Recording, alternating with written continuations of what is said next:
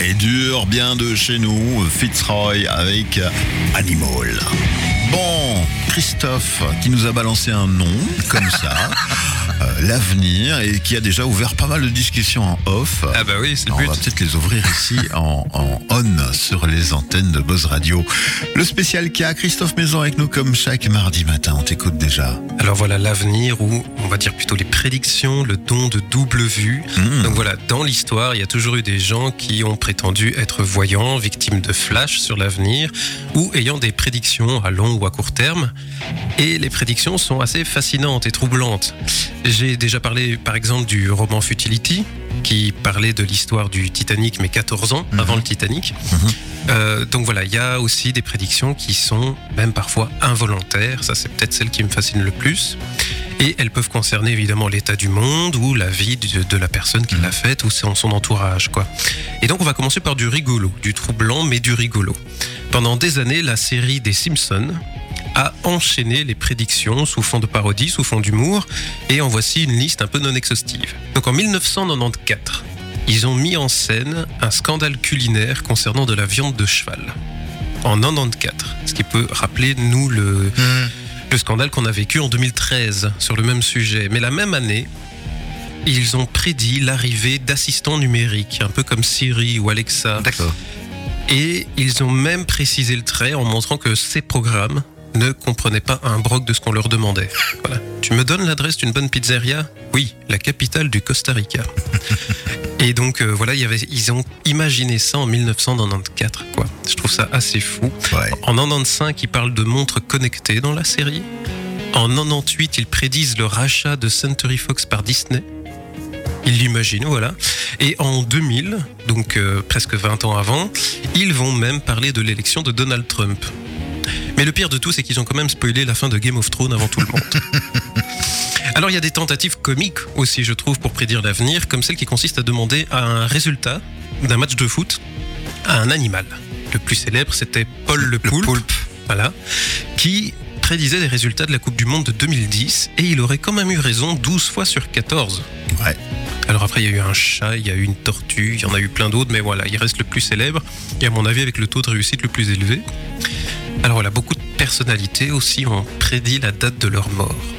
Et là, il y a une grosse question qui se pose. Si j'arrive à calculer ou à prédire ou à sentir la date de ma mort, est-ce que je vais pas me persuader moi-même, me conditionner Mhm. pour justement faire en sorte de, euh, même involontairement, mourir à cette date? Oui, ça déjà, justement, pour ne avoir raison, euh, c'est plus de la condition. Hmm. On peut parler de suicide. Voilà, ben exactement. Eh ben, le plus bel exemple, c'est euh, Girolamo, si je ne massacre pas son nom, Cardano.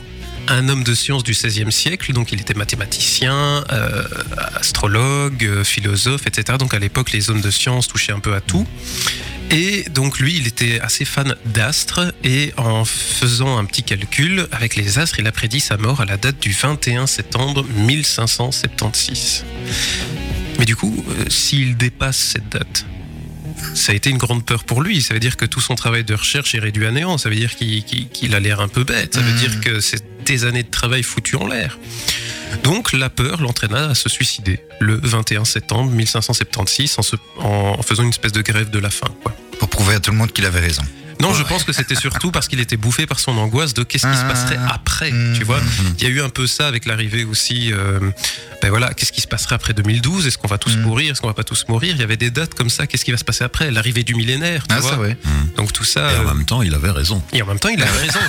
Mais oui, C'est ça. mais c'est vrai, mais la- plupart des gens parlent de lui comme ça en disant alors Ah. oui, peut-être qu'il s'est conditionné, peut-être qu'il s'est suicidé, suicidé. Mais il est quand même mort à la bonne date. C'était la partie, enfin, ça faisait partie de l'histoire. voilà, voilà. Alors, le compositeur aussi, Schoenberg, donc compositeur du 20e siècle, si je ne dis pas de bêtises, qui est né un 13 septembre, avait une peur bleue du nombre 13. Au point que si il écrivait une œuvre dans la, dans, avec un titre qui avait 13 mots, il changeait le titre. Il supportait pas ce chiffre. Donc il était persuadé qu'il allait mourir un 13, étant, étant né lui-même un 13. Et à 76 ans, un ami lui fait remarquer que 76, c'est quand même dangereux. Parce que 76, c'est 7 et 6. 7 et 6, ça fait 13. Alors il continue la vie cette année-là, mais euh, pas trop serein. Ça l'angoisse un peu. Il n'avait pas pensé à ça. Et en fait, il meurt dans son lit le 13 juillet de Ça cette année-là, à 76 ans. Donc voilà, il y a aussi Abraham de Moivre, un mathématicien, qui a observé, après 80 ans je crois, que ces nuits s'allongeaient de 15 minutes par nuit. Et du coup, il a commencé à calculer, bon, ben, si je fais 15 minutes par nuit, je vais imaginer que le jour où j'arriverai à 24 heures de sommeil Mhm. sur ma journée, ça sera plus ou moins la date de ma mort, j'imagine. Donc il a calculé la date de cette journée-là. Et il en est mort ce jour-là de somnolence, justement. Et alors sinon, on a aussi le basketteur Pete Maravich qui a déclaré en interview comme ça que lui, il se voyait pas jouer au basket pendant 10 ans pour mourir d'une crise cardiaque à 40 ans. Quoi. Ça, c'était hors de question. Alors, il a eu un souci de santé qui l'a obligé à arrêter le basket après 10 ans et il mourut d'une crise cardiaque à 40 ans. C'est fou, hein, quand même. Donc là, c'est ce que on est vraiment dans l'involontaire. C'était une réponse Mmh. un peu bateau comme ça qu'il avait donnée en interview, mais je trouve ça absolument ahurissant. Là, c'est une, euh, c'est un thème de chronique, si tu veux bien, Bernard, que je vais étaler sur deux semaines, parce qu'il y a tellement de choses Ah à oui, dire. bien sûr. Il y a tellement de choses à dire que, par exemple, la semaine prochaine, je vous parlerai de Houdini, qui a fait un Mhm. peu une chasse à la sorcière par rapport à, à tout le charlatanisme, parce que euh, qui dit euh, voyant dit aussi Mhm. charlatan par, très souvent. Euh, je vous parlerai évidemment de Nostradamus. On va essayer de voir un petit peu au niveau des prédictions ce qui a été avéré ou pas. Et donc voilà. Et d'autres cas de personnes qui ont vraiment vu l'avenir. Et donc je terminerai aujourd'hui avec Madame Fraya. Madame Fraya, voyante du XXe siècle, la voyante la plus, on va dire, populaire de Paris euh, à l'époque. Elle annonce, entre autres choses, au prince Yusupov, euh, proche de Nicolas II, qu'il allait tuer quelqu'un de ses propres mains. Et le prince en question ben, a participé à l'assassinat de Rasputin. Mhm. Elle prédit à Proust son succès littéraire, alors que Proust, à ce moment-là, vend un peu ses bouquins presque à la pièce, on va dire ça comme ça. Et elle a même entrevu la fin de la Première Guerre mondiale. Donc elle fut euh, invitée par le président Poincaré, euh, invitée personnelle de, la présidente, donc euh, voilà. Et elle a prédit, on va dire, le déclin des Allemands. Elle a conseillé le président, et évidemment, les proches du président lui ont demandé, mais enfin, pourquoi est-ce que vous perdez votre temps avec quelqu'un qui lit l'avenir quoi Elle n'a pas des os de poulet ou quelque chose comme ça. Enfin voilà. Et le président aurait répondu mais pour gagner cette guerre, j'inviterai même le diable. hein. Mhm. Et donc euh, voilà, elle a prédit énormément de choses comme ça, comme euh, le redressement de la France euh, après la Première Guerre mondiale, l'arrivée de Clémenceau, etc., etc.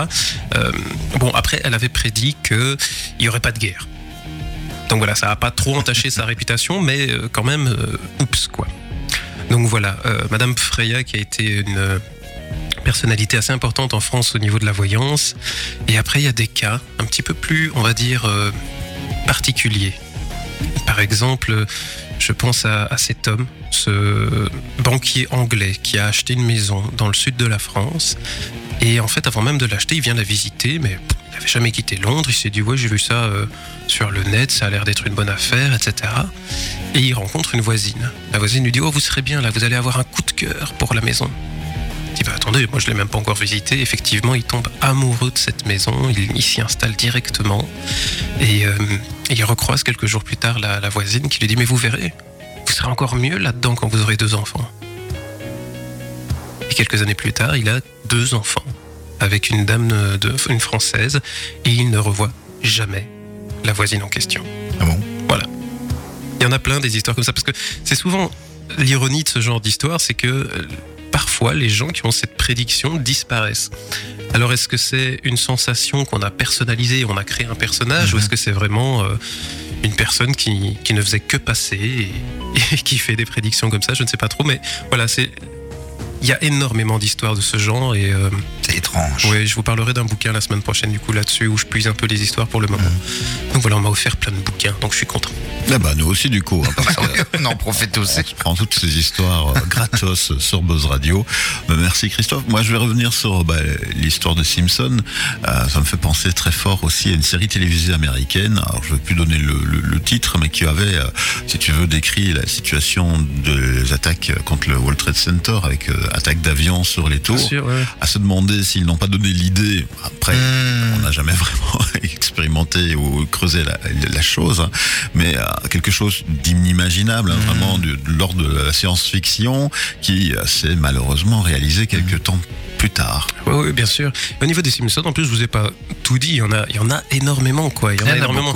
Le- la, la- la faillite de la Grèce, etc. Enfin, il y en a plein, il y en a plein. Bah, c'est connu à croire qu'il travaille avec un, un voyant peut-être dans l'équipe, médium, je ne sais pas. Mais après, c'est un peu le même, sort, le, le même genre de logique que pour le, le roman Futility sur le Titanic. C'est-à-dire que les gens se disent, en, en observant un petit peu la société telle qu'elle est à cette époque-là, c'est le genre d'événement qu'on pourrait déduire. C'est Où ça dans- peut mener. Voilà, quoi. c'est dans le spectre du probable. Bon, après, pour revenir sur le roman Futility, il a quand même prédit que le bateau s'appelait Titan, qu'il allait choper un iceberg, qu'il n'y aurait pas assez de canaux de sauvetage, etc. etc.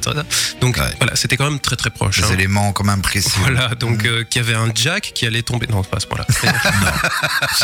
Et que Céline Dion allait chanter. voilà.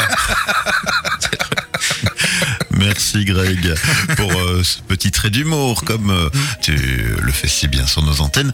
Merci Christophe aussi pour euh, bah, Merci, cette oui. présence ce matin. On Avec continuera plaisir. ce sujet qui nous intrigue et nous intéresse toujours plus et encore plus chaque semaine. À tout bientôt. À bientôt. Bon, bah nous on se dit au revoir dans quelques instants. À trois, hein. on va pas te jeter dehors directement. Euh, Christophe, tu peux rester au chaud avec nous. C'est gentil. Côté musique, bah, je te laisse présenter toi, cher Greg. Eh bien, les Cooks euh, avec Be Who You Are. Soyez qui vous êtes? Eh oui.